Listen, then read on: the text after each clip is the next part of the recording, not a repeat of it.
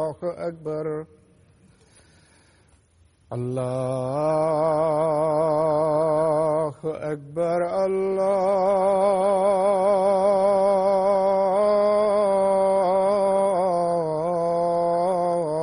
الله أكبر أشهد أن لا إله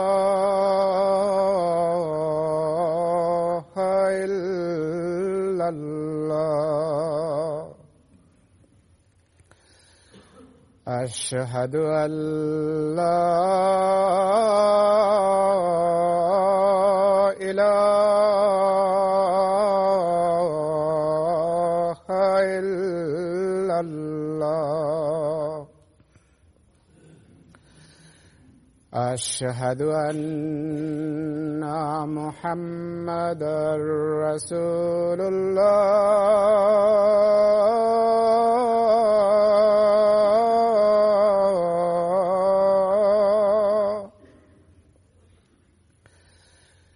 أشهد أن محمد رسول الله. حي على السلام.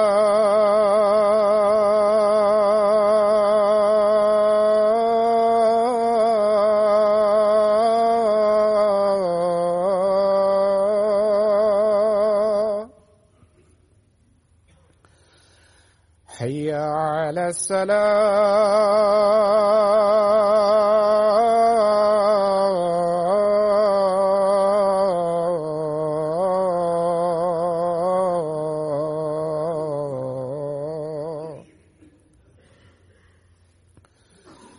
حي على الفلاح.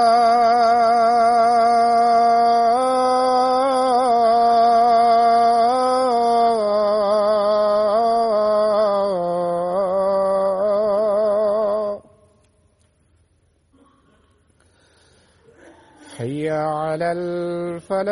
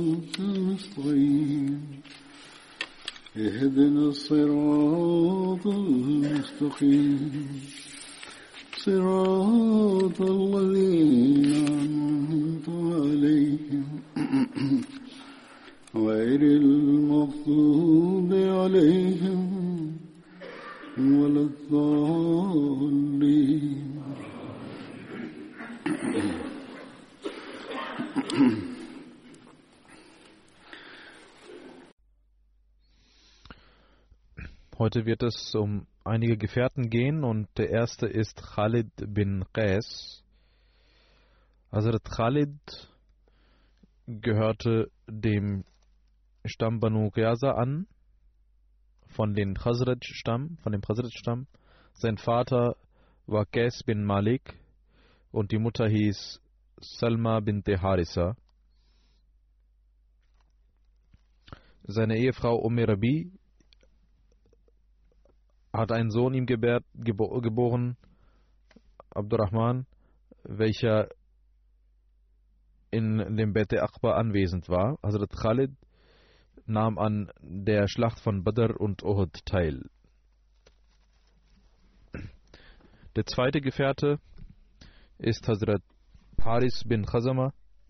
Er war ein Ansari-Gefährte. Seine Kunia, sein Pseudonym war Abu Bashir und er gehörte auch dem Stamm der Ansar Khazraj an. Er war der Beschützer von Banu Ashal. Hazrat Haris bin Khazama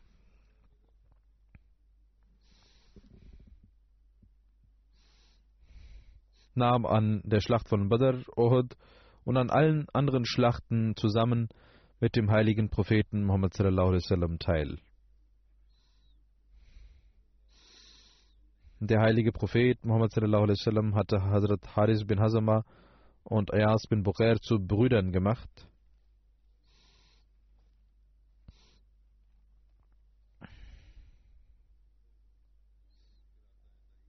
In der Geschichte heißt es, dass während der Schlacht von Tabuk, als der heilige Prophet Muhammad wasallam sein Kamel verlor, hatten die Heuchler warfen ihm vor, dass er sich nicht einmal um sein Kamel kümmern kann, wie kann er dann sich um die Nachrichten aus dem Himmel kümmern? Als der heilige Prophet dies erfuhr, sagte er, ich kenne all das, was Gott mir sagt, und nur das. Dann sagte er, Gott hat mir auch eine Nachricht über das Kamel gegeben, dass es sich in dem bestimmten Tal befindet. Und darüber wurde schon einmal berichtet im Zuge der Erzählung eines Gefährten. Und der Gefährte, der dann an der Stelle, von der Stelle des Kamel, die Kamelstute abholte, war Hazrat Haris bin Hazama. Er verstarb in der 40, im 40. Jahr der Hijra, in der Zeit von, in der Ära von Hazrat Ali im Alter von 67 Jahren in Medina. Der nächste Gefährte, über den berichtet werden wird, ist Hazrat Khunais bin Husafa. Seine Kunia war Abu Husafa. Hazrat Khunais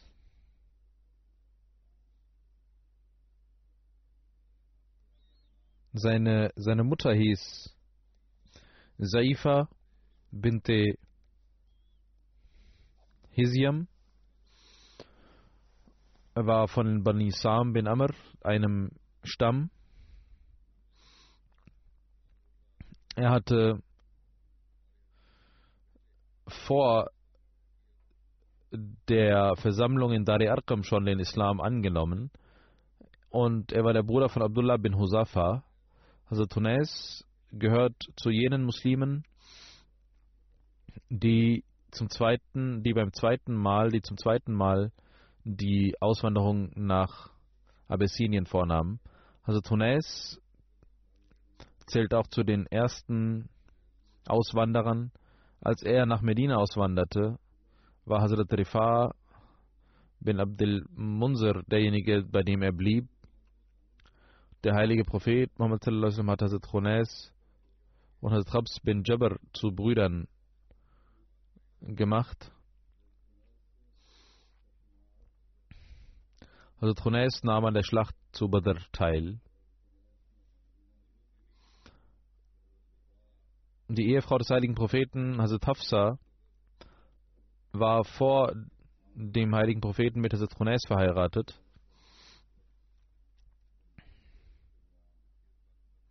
In Sirat Khatam al-Nabiyin wird darüber berichtet,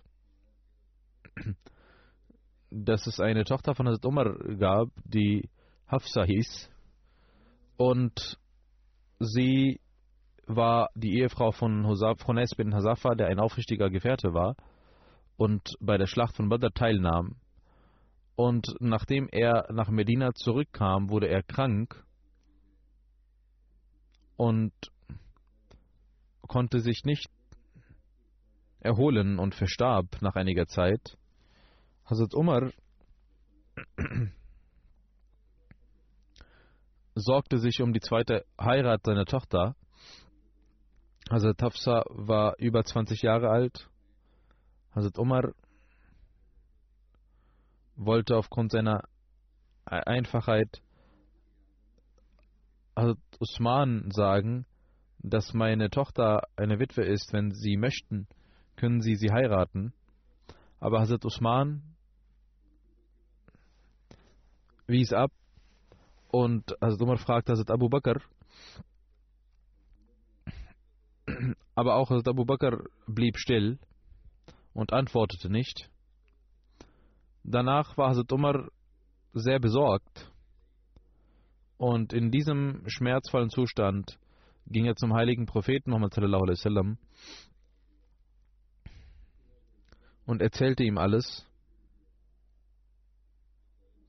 Der heilige Prophet Muhammad sagte, Umar, sorge dich nicht. Wenn Gott möchte, dann wird Hafsa einen besseren Ehemann als Usman und Abu Bakr bekommen. Und Usman wird eine bessere Ehefrau als Hafsa bekommen. Das sagte der heilige Prophet Muhammad deswegen, weil er Hazrat Hafsa heiraten konnte und seine Tochter Umm Kulsum und beabsichtigte, seine Tochter Umm Kulsum mit Usman zu vermählen, worüber Hazrat Abu Bakr und Hazrat Usman schon Bescheid wussten. Und deswegen hatten sie den Vorschlag von Hazrat Umar nicht angenommen. Nach einiger Zeit hatte der heilige Prophet Muhammad Usman mit seiner Tochter Umm Kulsum vermählt, wie eben berichtet wurde, und selbst heiratete er. Er ging zu Umar und gab ihm die Botschaft der, des Wunsches der Ehe mit seiner Tochter. Was wollte Umar mehr? Und er nahm dies sofort an mit Freude. Und in der dritten Hijra nach Schaban, in Schaban, wurde Hazrat Hafsa mit dem heiligen Propheten Muhammad vermählt.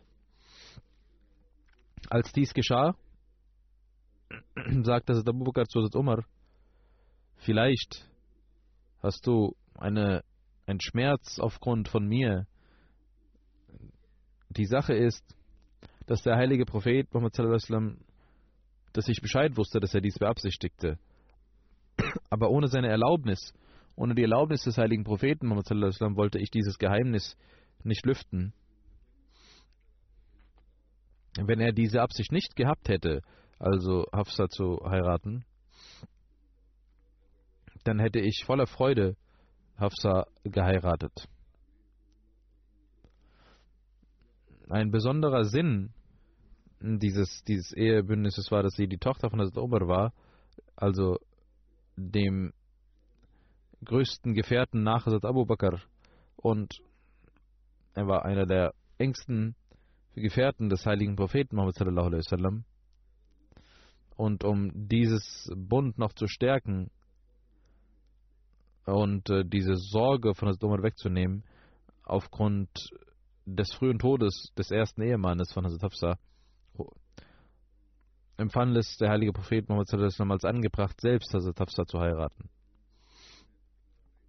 Gemäß einer Überlieferung war also Tunais bin Husafa, wurde in einer Schlacht verletzt und äh, verstarb in Medina an diesen Verletzungen.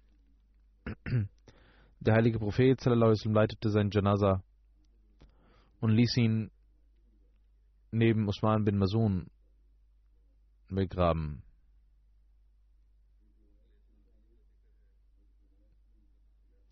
Der nächste Gefährte, über den berichtet werden wird, ist Harsa bin Oman. Er hieß Abu Abdullah. Seine Kunia war Abu Abdullah. Hazrat Harisa bin Oman war ein Ansari-Gefährte und gehörte dem Stamm Khazraj Banu Najjar an. Er nahm an der Schlacht von Ohad, Badr, Khandak und an allen Schlachten neben dem heiligen Propheten teil. Er gehört zu den großen erhabenen Gefährten. Seine Ehefrau war Jata bint Ubaid. Also Harisa bin Noman hatte Nachkommen. Unter ihnen war Abdullah, Abdurrahman, Sauda, Umrah und Umm Hisham. Die Mutter dieser Kinder hieß Umm Khalid.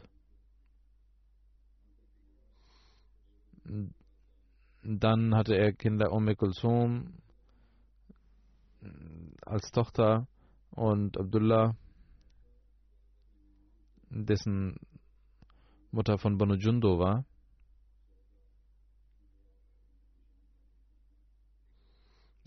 Gemäß einer anderen Überlieferung hat Ibn Abbas berichtet, dass Hazrat Harisa bin Norman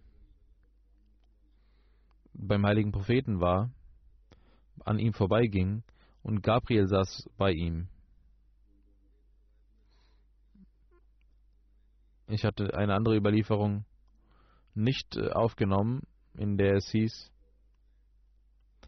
dass er Salam sagte und Gabriel Walaikum Salam sagte, aber in, der, in einer anderen Überlieferung heißt es, dass es Ibn Abbas überliefert, dass es Tarsa bin Norman beim heiligen Propheten vorbeilief und dort saß Gabriel und der heilige Prophet war dabei, mit ihm leise zu diskutieren. Und äh, Harisa grüßte ihn nicht. Gabriel fragte, warum hat er nicht gegrüßt? Der heilige Prophet Muslim fragte Harisa später, warum hast du mich nicht gegrüßt? Warum hast du kein Salam gemacht? Harisa sagte, ich habe bei ihnen eine Person gesehen, und sie waren dabei leise mit dieser Person zu diskutieren. Und ich wollte sie nicht stören und ihre Diskussion stören. Der heilige Prophet Muhammad fragte, hast du diesen Menschen gesehen, der neben mir saß? Er sagte, ja, ich habe ihn gesehen. Er sagte, das war Jibrail. Und er fragte, wenn dieser Mensch gegrüßt hätte, hätte ich ihm geantwortet. Danach sagte Gabriel, er gehört zu den 80 Personen. Der heilige Prophet sagte, ich fragte Gabriel, was meinen Sie damit? Was meinst du damit?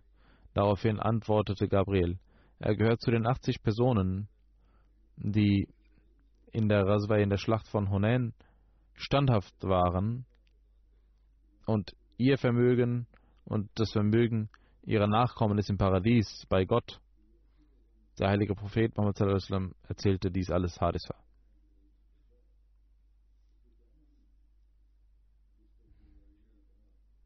Hazrat Aisha anha überliefert, dass der heilige Prophet Muhammad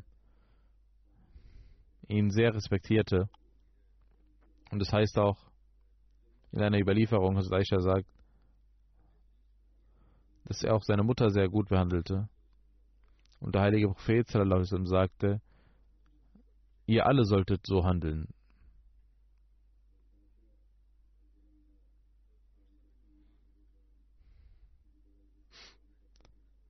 Er, also Tarsa bin Oman wurde im hohen Alter blind. Er hatte ein Seil von seinem Zimmer bis zur Tür und er hatte einen Korb mit Datteln. Wenn ein, ein armer Mensch kam und Salam sagte, oder jemand, der ihn treffen wollte, oder er dachte, dass jemand arm ist, dann nahm er sich am Seil und ging von seiner Gebetsstätte bis zur Tür und gab ihm Datteln. Die Hausbewohner sagten, wir können dies doch übernehmen, wir können das doch geben, wenn sie nicht sehen können. Aber er sagte immer, nein, ich habe von dem heiligen Propheten gehört. Dem Armen zu helfen, hilft davor, schlecht zu sterben. In einer Überlieferung heißt es, dass seine Häuser in Medina, er hatte viele Häuser, viel Vermögen, in der Nähe des Hauses des heiligen Propheten waren. Und er stellte seine Häuser auch dem heiligen Propheten immer bei Bedarf zur Verfügung. Wenn es um Hochzeiten ging oder andere Sachen, wo Unterkunft benötigt wurde, er, äh, äh, gab er regelmäßig diese Unterkünfte.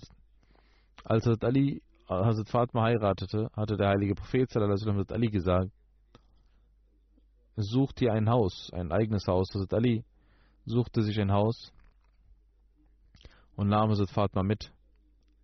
Dann sagte der heilige Prophet zu Hazrat Fatma, ich möchte dich in die Nähe holen.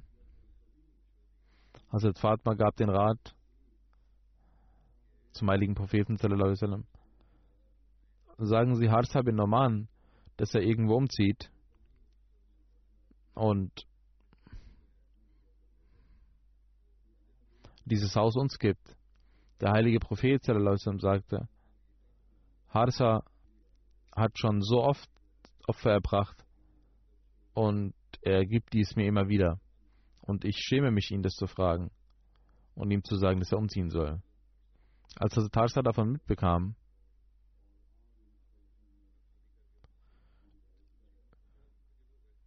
zog er sofort aus und kam zum heiligen Propheten und sagte, O Prophet Allahs, ich habe mitbekommen, dass sie Hazrat Fatma zu sich holen wollen.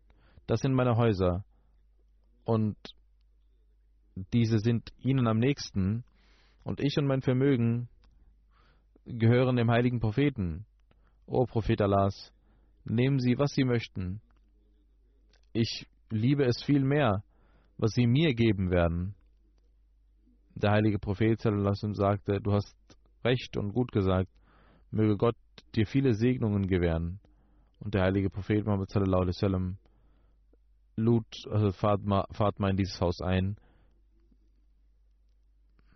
In Sirat Khatam Nabin hat Hazrat Bashir Mazaib darüber auch geschrieben. Nämlich, er schreibt, dass Hazrat Ali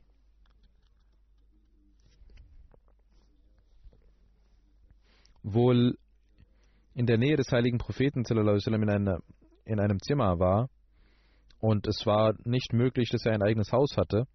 Deswegen hat Hazrat Ali zu, also der heilige Prophet zu Hazrat Ali gesagt, ihr sollt ein Haus suchen, wo ihr wohnen könnt. Hazrat Ali hatte ein Haus organisiert, tempo, temporär und dort äh, am Tage des Rustana hat, kam er zum heiligen Propheten und wollte etwas Wasser und betete und der heilige Prophet betete auf das Wasser und er, der heilige Prophet schüttete das Wasser auf das Ali und das Fatma und sagte, sprach folgendes Gebet. O Allah, segne ihre Bindung und segne alle ihre Bindungen mit anderen Personen und segne ihre Nachkommen. Das heißt, auch die Nachkommen, auch die Verwandten, für sie segnet, äh, betet der heilige Prophet und für die Segnung der Nachkommen. Und dann ließ der heilige Prophet sie alleine und kam zurück. Einmal ging der heilige Prophet zu Hazrat Fatma und Hazrat Fatma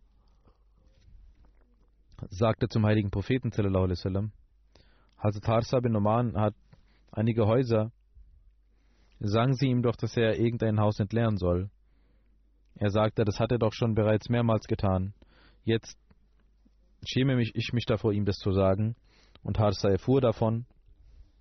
Und er kam gerannt und sagte zum heiligen Propheten, O Prophet Allahs, alles, was mir gehört, gehört Ihnen. Und ich schwöre bei Allah, Das, was Sie annehmen, freut mich viel mehr im Vergleich zu dem, was bei mir übrig bleibt. Dieser aufrichtige Gefährte gab ein Haus, leerte sein Haus und gab es für Hazrat Ali und Hazrat Fatma. Von Hazrat Aisha wird überliefert, am Tage von Hunayn hatte der heilige Prophet zu den Gefährten gesagt, wer wird hier nachts wachen? Und Hazrat Harsa bin Noman stand langsam auf. Hazrat Harsa war kein Mensch, der schnell irgendetwas machte. Und die Gefährten sagten zum heiligen Propheten, die Scham hat ihn kaputt gemacht. Er hätte viel früher schneller aufstehen sollen. Der heilige Prophet sagte, nein, sagt es nicht. Sagt es nicht, sondern sagt, dass die Keuschheit ihn gerettet hat. Also Tarsa bin Noman starb in der Ära von Amir Muawiyah. Der nächste Gefährte ist Hazrat Bashir bin Saad. Seine Kunia war Abu Noman. Saad bin Salba war sein Vater. Simak bin Saad war sein Bruder. Er war von dem Stamm Khazraj. Seine Mutter hieß Unessa bint Khalifa. Seine Ehefrau war Amra bint Rawaha. Also Bashir bin Saad war in der Zeit der Jahiliya einer, der lesen und schreiben konnte, also in einer Zeit, wo in einer Zeit, wo sehr wenige Menschen lesen und schreiben konnten. Er war während der Bete Akhbasania mit den 70 Gefährten anwesend. Er nahm an den Schlachten von Badr, Uhud, Khandak und an allen anderen Schlachten mit dem heiligen Propheten sallam, teil. Der heilige Prophet sallam, hatte sieben, in sieben Hijra Shaban eine Delegation von 30 Menschen unter Leitung von ihm zu einer Schlacht geschickt. Also Bashir war sehr mutig und man dachte, dass er gestorben war, weil er ein, eine Verletzung erlitt mit dem Schwert. Die Feinde ließen ihn, ihn dort zurück, aber abends kam er zu sich und kam zurück in Fatak und übernachtete bei einem Juden und kam zurück nach Medina. Genauso in Shawwal, 7. Hijra, schickte der heilige Prophet Muhammad ihn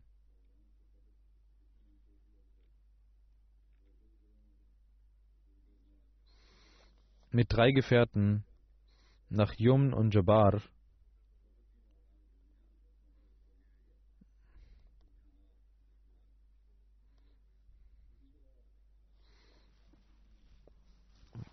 Und dort gab es Menschen, die gegen den Islam vorgingen. Hazrat Bashir verscheuchte sie. Einige Muslime töteten andere Leute und äh, diese Menschen waren Menschen, die für Krieg und Zerstörung immer kämpften. Und das wurde getan, um die Muslime zu retten. Es war nicht der Sinn, sie zu töten, wie ich auch in der letzten Khutbah gesagt hatte, dass der heilige Prophet Muhammad bei falschen Angriffen, die keinen Sinn ergaben, sehr unzufrieden mit den Gefährten war. Über Bashir bin Saad heißt es, dass sein Sohn Asad Bashir überliefert, dass Asad Noman bin Bashir, er sagt, dass sein Vater ihn zum heiligen Propheten brachte und sagte, ich möchte diesen Sohn, ich habe diesem Sohn einen Sklaven gegeben. Der heilige Prophet sagte, hast du das deinen allen Söhnen gegeben? Er sagte nein. Der heilige Prophet sagte, dann nimm, es, nimm ihn zurück. In einer Überlieferung heißt es, dass Hazrat Noman bin Bashir sagt, dass mein Vater mir etwas Geld gab. Beides steht in Bukhari. Und meine Mutter, Amra bint Rawaha, sagt, sagte, ich bin nicht zufrieden, solange du den heiligen Propheten nicht zum Zeugen machst. Mein Vater ging zum heiligen Propheten, damit er ihn zum Zeugen mache, was er mir gab. Der heilige Prophet sagte, Hast du dies allen deinen Kindern genauso gegeben? So viel gegeben? Er sagte, nein, habe ich nicht. Dann sagte der heilige Prophet, fürchte Gott und du sollst gerecht sein mit deinen Kindern. Mein Vater kam zurück und nahm dieses Geschenk zurück. In einer Überlieferung von Sahih Muslim heißt es, dass der heilige Prophet sagte, mache mich nicht zu einem Zeugen, denn ich möchte nicht Unrecht bezeugen.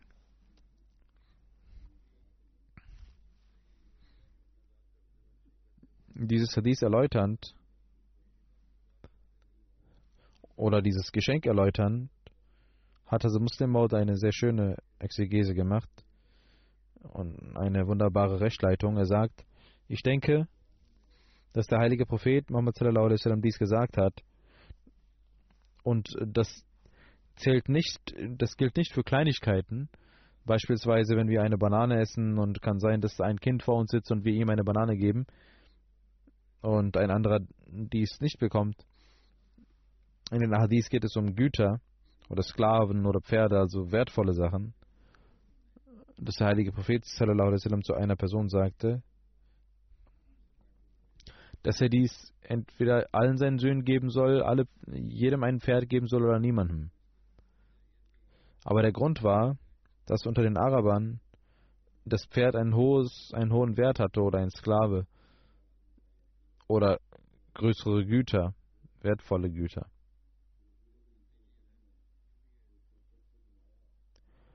Deswegen erlaubte er dies nicht, auch ein Pferd war sehr kostspielig und wertvoll.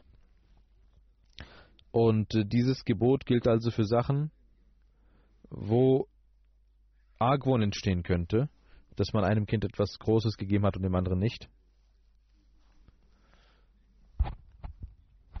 Und also Muslim sagt, das gilt aber nicht für Kleinigkeiten. Beispielsweise, wenn ein Kind mit uns geht und man ihm einen Stoff kauft, dann ist das okay. Und man kann nicht sagen, dass man jedem etwas geben muss.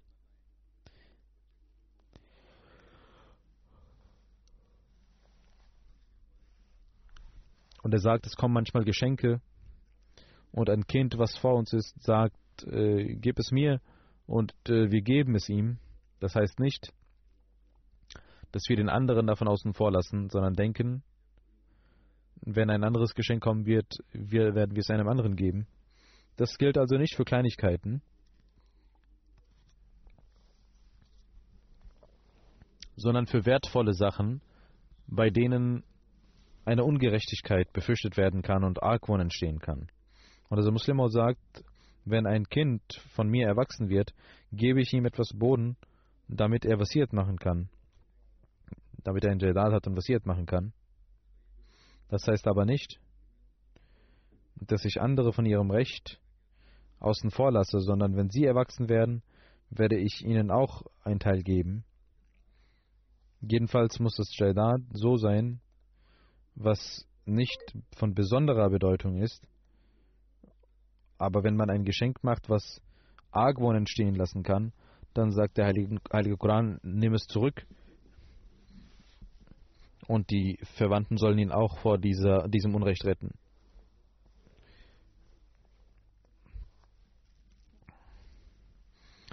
Ein, zu einem anderen Zeitpunkt legte Mufti Saib auch einen ähnlichen Fall an Muslim vor. Oder so Muslim sagte, wir müssen schauen, was der Heilige Koran dazu sagt. Wie er äh, das Jaidat und das Vermögen geregelt hat. Der Heilige Koran spricht nicht über solche Geschenke, sondern über das Erbe, wo jedem etwas vorgesehen ist. Und viele achten nicht darauf. Und dann gibt es große Schwierigkeiten und Streit. Und Hazar Muslimot sagt, diese Dinge, die der Heilige Koran genannt hat, kann man nicht ändern. Warum sollen die Söhne gleichen Anteil bekommen? Und warum hat der heilige Prophet sallam, aufgrund eines, einer Beschwerde eines Sohnes zu seinem Vater gesagt, dass er auch ihm etwas geben soll oder von dem anderen auch das nehmen soll? Der Sinn ist, dass genauso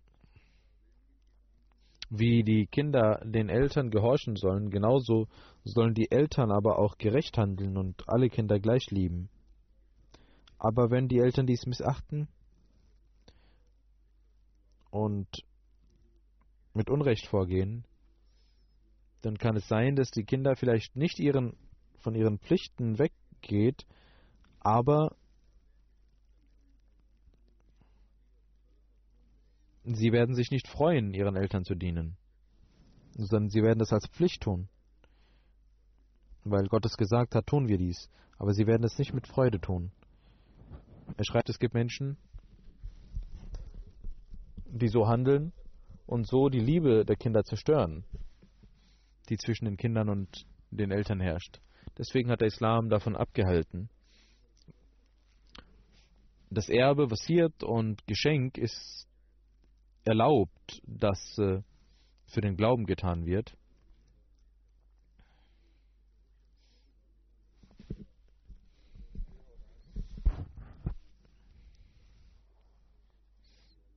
Denn er schadet nicht nur seinen Kindern, sondern auch, er schadet nicht seinen Kindern damit, er gibt es auf dem Wege Gottes.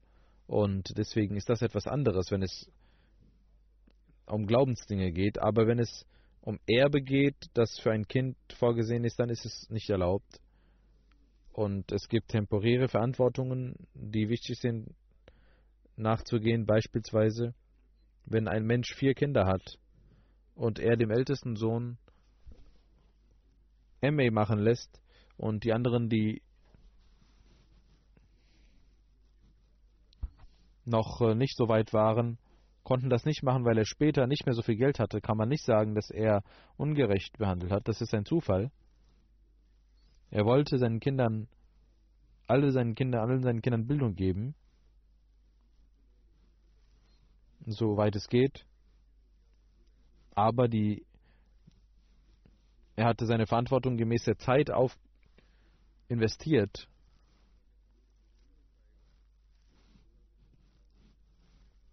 Aber wenn die Situation eine andere wird und er diesen Wunsch nicht mehr erfüllen kann, dann kann man ihm das nicht vorwerfen. Wenn aber ein Vater einem älteren Sohn 2000 Rupien gibt und sagt, du sollst ein Geschäft machen, und äh, wenn die anderen aber auch Kinder haben und ihnen nichts gibt, dann ist es falsch. Und das darf nicht sein. Und über diese Geschenke und äh, Vermögen sind das Richtlinien, das sind Richtlinien aus der Fika, die jeder beachten sollte.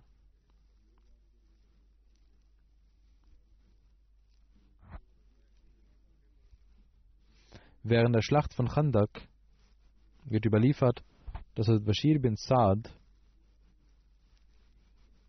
seine Tochter berichtet, meine Mutter Amra bin Tirawaha hatte einige Datteln mitgegeben in den Kleidern und sagte, gib es deinem Vater und deinem Onkel und sagt, das ist euer Morgenessen, morgendliches Essen. Und die Tochter sagt, ich ging und suchte meinen Vater und meinen Onkel und äh, ging an dem heiligen Propheten vorbei und der heilige Prophet fragte, oh Mädchen, was hast du dort? Ich sagte, oh Prophet Allahs, ich habe Datteln.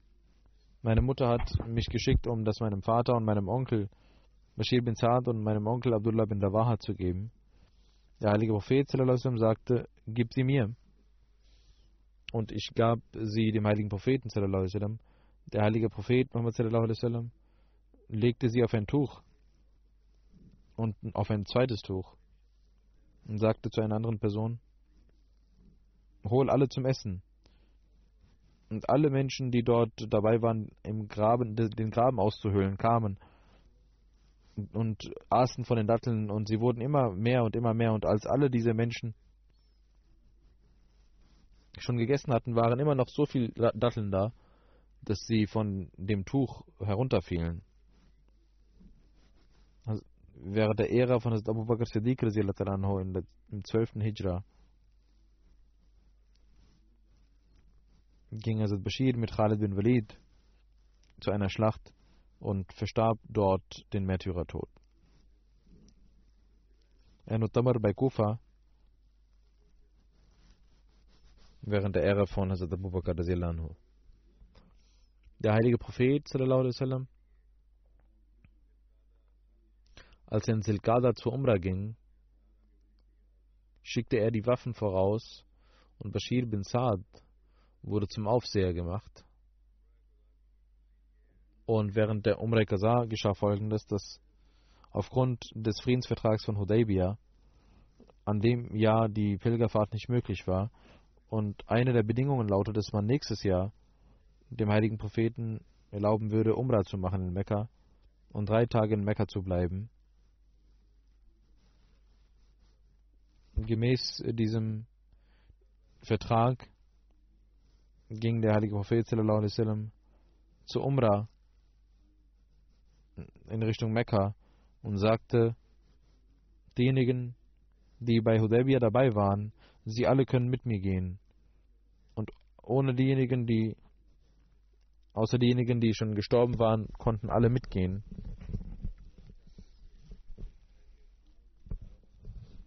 Und man hatte die Waffen vorgeschickt. Warum? Darüber wird erläutert, dass der heilige Prophet sallam, den Mekkaner nicht traute, dass sie ihrem Vertrag folgten, Deswegen hatte der heilige Prophet alle Waffen vorbereitet für einen möglichen Krieg. Und als er zurückkehren wollte,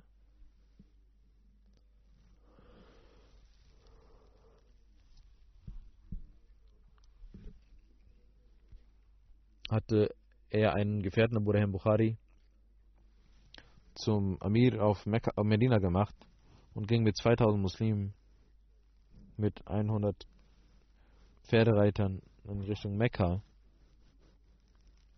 60 Kamele waren für das Opfer dabei. Als die Ungläubigen von Mekka davon erfuhren, dass der heilige Prophet mit Kriegsgerüst nach Mekka kommt, waren sie in Sorge und schickten einige Männer, um nachzuforschen. Muhammad bin Muslima, welcher der Offizier der Pferdereiter war, traf sich mit den Quraysh-Herrschern und sie sagten, der heilige Prophet sallam, wird ohne Waffen in Mekka eintreten und die Ungläubigen waren wieder beruhigt. Und als der heilige Prophet sallam, bei Yajis ankam, acht Meilen von Mekka, lag, legte man alle Waffen dort nieder. Und äh, mit Bashir bin Saad wurden einige Gefährten ernannt, die dort wachen sollten. Und er nahm nur ein Schwert mit sich. Und mit den Worten Labek ging er in, zur heiligen Stätte. Es wird berichtet, als der heilige Prophet sallam, in die Kaaba eintrat, gab es einige Ungläubigen von Quraysh, die aufgrund von Neid dies nicht zuschauen konnten und in die Berge gingen. Aber einige Ungläubigen blieben in Darun Nadwa, einem Komiteehaus, und versammelten sich und schauten zu, wie diese Gruppe, die in Gottes Einheit versunken war, das Tawaf machte. Und sie sagten zueinander, was werden diese Muslime schon machen? Medina und die Luft und die Nahrung von Medina hat sie schwach gemacht. Und äh, der heilige Prophet hatte das Tuch so aufgewickelt, dass seine rechte Schulter sichtbar wurde. Und der heilige Prophet sagte, Gott möge demjenigen, denjenigen segnen, der seine Kraft zeigt. Und weil er hörte, was die Ungläubigen sagten, ihr sollt eure Kraft zeigen, dass man nicht eure schwachen Körper sieht, sondern starken Körper sieht. Dass man sieht, dass ihr eure Schultern, breite Schultern habt. Und der heilige Prophet sallallahu alaihi wasallam machte das Tawaf mit breiter Brust, was man Rammel nennt. Und bis heute macht man dies. Und wird bis zum, bis zum Tage des jüngsten Gerichts so bleiben, dass man beim Tawaf die ersten drei Runden Rammel macht. Das ist der Grund dafür, warum man so läuft. Wie viele Umrah hatte der heilige Prophet gemacht? In, einem, in einer Überlieferung von Bukhari heißt es, ich fragte Hazrat Anas anhu, wie oft hat Hazrat Umar, hat der heilige Prophet sallam, Umrah gemacht? Er sagte viermal Umrah Hudaybiyah in Sulqada. Das war kein richtiges Umrah, aber man hatte dort Opfer erbracht bei Hudaybiyah.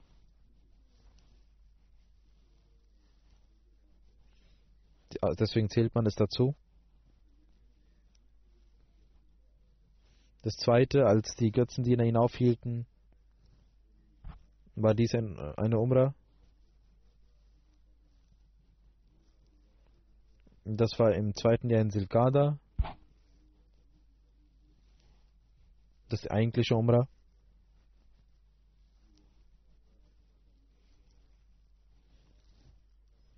Als er sich mit ihnen versöhnte.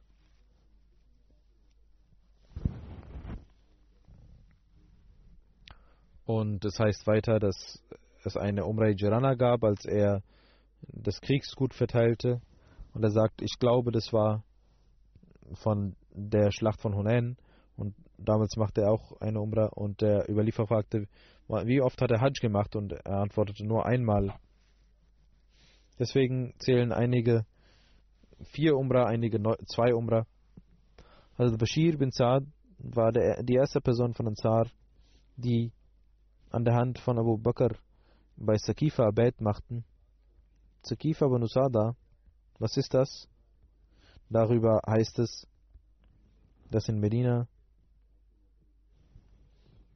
einige Leute dort von Banu Khazraj dort saßen. Es war eine Gaststätte oder eine Ruhestadt. Der heilige Prophet, sallam, nachdem er verstarb,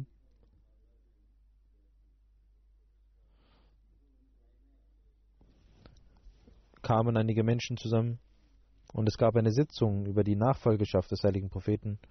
Und Hazrat Umar wurde darüber informiert. Und es wurde gesagt, es kann sein, dass die Heuchler und die aufgrund der Heuchler und der Ansar eine Fitna entsteht. Hazrat Umar nahm Hazrat Umar, äh, Hazrat Umar nahm Hazrat Abu Bakr mit zu dieser Stätte und man erfuhr, dass Banu Khazraj Nachfolge, die Nachfolgeschaft haben möchte und die Banu Aus dagegen waren. Beide waren von den Ansar. Ein Ansari-Gefährte erinnerte an einen Spruch des heiligen Propheten, der sagte, dass die Quraysh herrschen werden. Und jeder war damit glücklich. Die Ansar machten einen Schritt zurück. Und jeder machte das Wert an der Hand von Hazrat Abu Bakr. Trotz dessen war Hazrat Abu Bakr Siddiq drei Tage lang dabei zu sagen, dass wenn jemand was dagegen hat, soll er dies sagen, aber niemand sagte dies. Das wird in einer Quelle überliefert.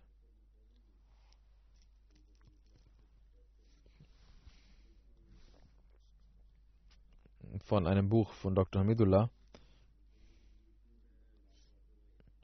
Aber in einer anderen Recherche heißt es, als dies alles passierte. Und die Heuchler versuchten, die Ansar nach vorne zu drücken. Und äh, mit Hazrat Umar kam Hazrat Abu Bakr. Und die Ansar sagten ihre Meinung. Hazrat Abu Bakr Siddiq sagte auch seine Meinung. Und es scheint so zu sein, dass alle für den Islam dachten. Es gab vielleicht einige Heuchler, die an die Fitna dachten, Aber die Gläubigen, auch die Ansar, waren nur um die, das Wohl des Islams besorgt. Dass es wichtig ist, ein Khilafat oder ein Imame zu gründen, egal von den Ansar oder von den Muhajirin. Also von den medinensischen Muslimen oder von den mekkanischen. Sie wollten ein Khilafat des heiligen Propheten haben. Und sie wollten auch nicht einen Tag ohne Jamaat und ohne Amir verbringen.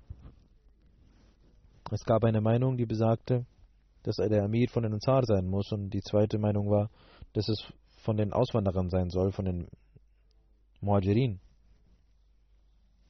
Weil sie mehr Einfluss in Arabien hatten. Und es gab eine dritte Meinung, dass es zwei Amir geben soll, einen von den Ansar und einen von den Quraysh.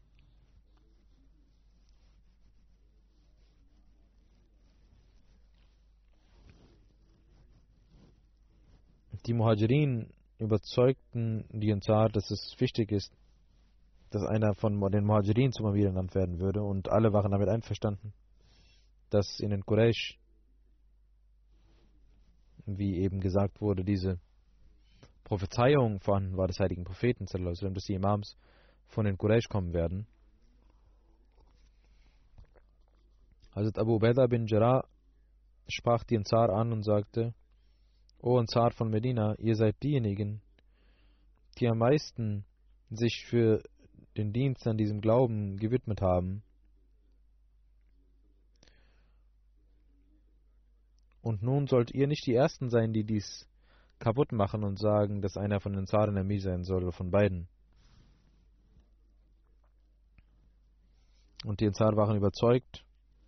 Und Hazrat Bashir bin Saad stand auf über den gerade berichtet wird, und sprach zu den Ansar und sagte, O Ansar, bei Gott, wir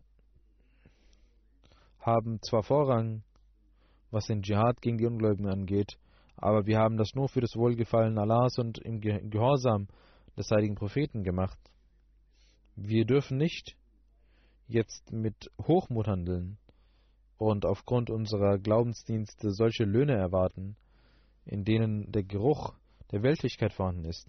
Allah kennt unseren Lohn und er genügt uns.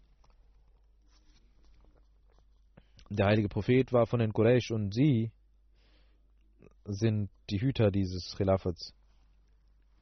Wir sollten nicht mit ihnen streiten. O ihr Ansar, ihr sollt Gott fürchten und euch nicht mit den Muhajirin streiten.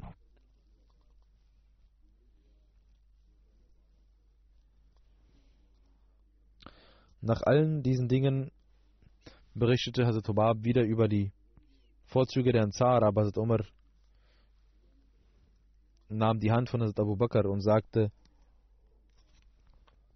nehmen Sie das Treugelübde ab. Und Hazrat Umar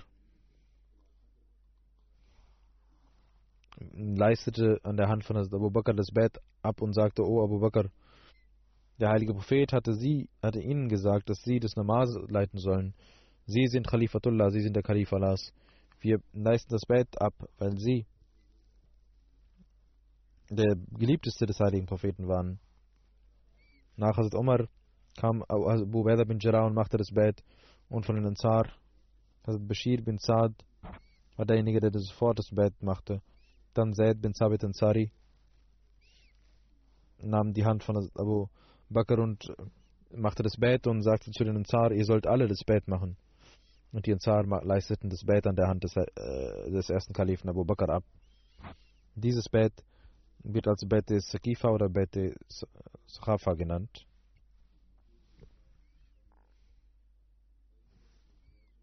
Hazrat Abu Masud Ansari überliefert, einmal waren wir bei Saad bin Abada, als der heilige Prophet zu uns kam.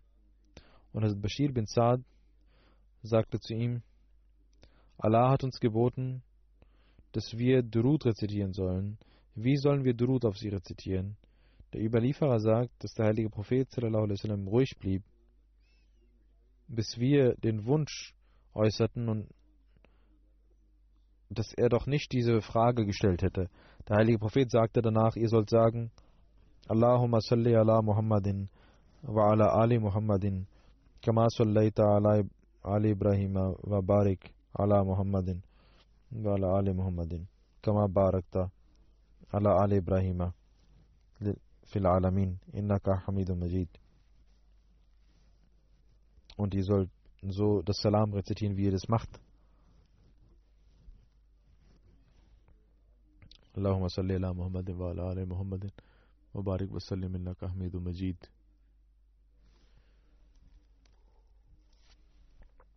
Nun beende ich damit die das äh, das Sikr über die Sahaba. Ich möchte noch um einen Dua bitten. In Bangladesch wollte man die Jalsa in Ahmednagar veranstalten und die selbsternannten Ulama waren voller Feindschaft und äh, wollten die Regierung zwingen, dass sie diese Jalsa nicht zulässt.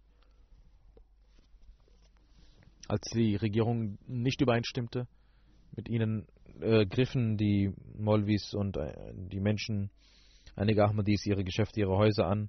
Einige sind auch verletzt. Beten sie, dass Allah dort die Lage für die Jamaat verbessert und die Verwundeten, den Verwundeten Gesundheit gewährt, vollkommene Gesundheit gewährt und äh, den Schaden begleicht und mögen sie in Frieden ihre Jalsa veranstalten. Nach den Gebeten werde ich ein Janazarei äh, verrichten von Siddiqa Begum Sahiba Baliapur aus Pakistan. Laikam Mushtaq Sahibs Mutter von Südafrika und äh, Frau von Sheikh Muzaffar Ahmad Sahib. Ist im, sie ist im Alter von 74 Jahren am 1. Februar verstorben in der Rajon. Sheikh Muhammad Sultan Sahib, ihr Großvater, war der erste, der die Ahmadiyyat annahm. Im Jahre 1897, im Alter von 24 Jahren, machte er das Bett. Am 29. August 64 heiratete sie und sie führte ein vorbildliches Leben als Ehefrau und äh, versorgte ihre ganze Familie, Familie und ließ auch ihre Schwägerinnen und Schwäger vermählen, verheiraten und äh, betete immer, war eine sehr einfache Frau, die allen, die sehr einfach war und für alle sorgte und äh, sich um die Armen kümmerte, den Heiligen Koran immer rezitierte und vielen Mädchen und Jungen den Heiligen Koran gelehrt hat ein, eine Tochter und zwei Söhne machte sie zu Hafaz, liebte den Heiligen Koran. Und sie war Sadr Lajna von Dunyapur und auch Sekri Shah hatte eine aufrichtige Bindung mit dem Khilafat. Sie war Musia.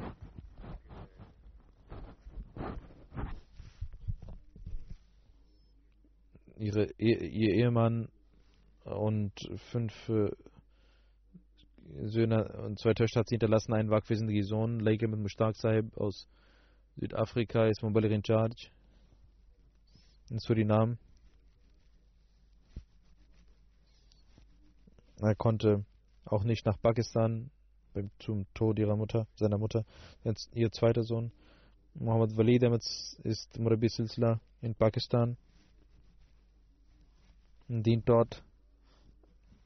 Ein Schwieger Sohn Khalid Sahib Murabi Silsila in Pakistan, in Rabwa, in Islah Irshad, Markazia. Möge Allah ihr vergeben, Barmherzigkeit walten lassen und den Kindern die Kraft geben, ihre rechtschaffenen Taten fortzuführen und die Gebete erhören.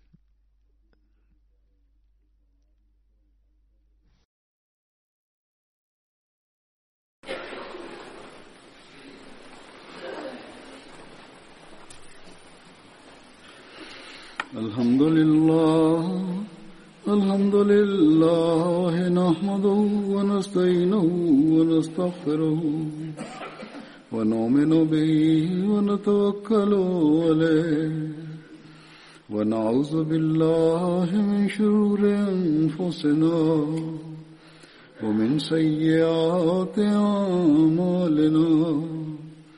من يهده الله فلا مضل له ومن يضلل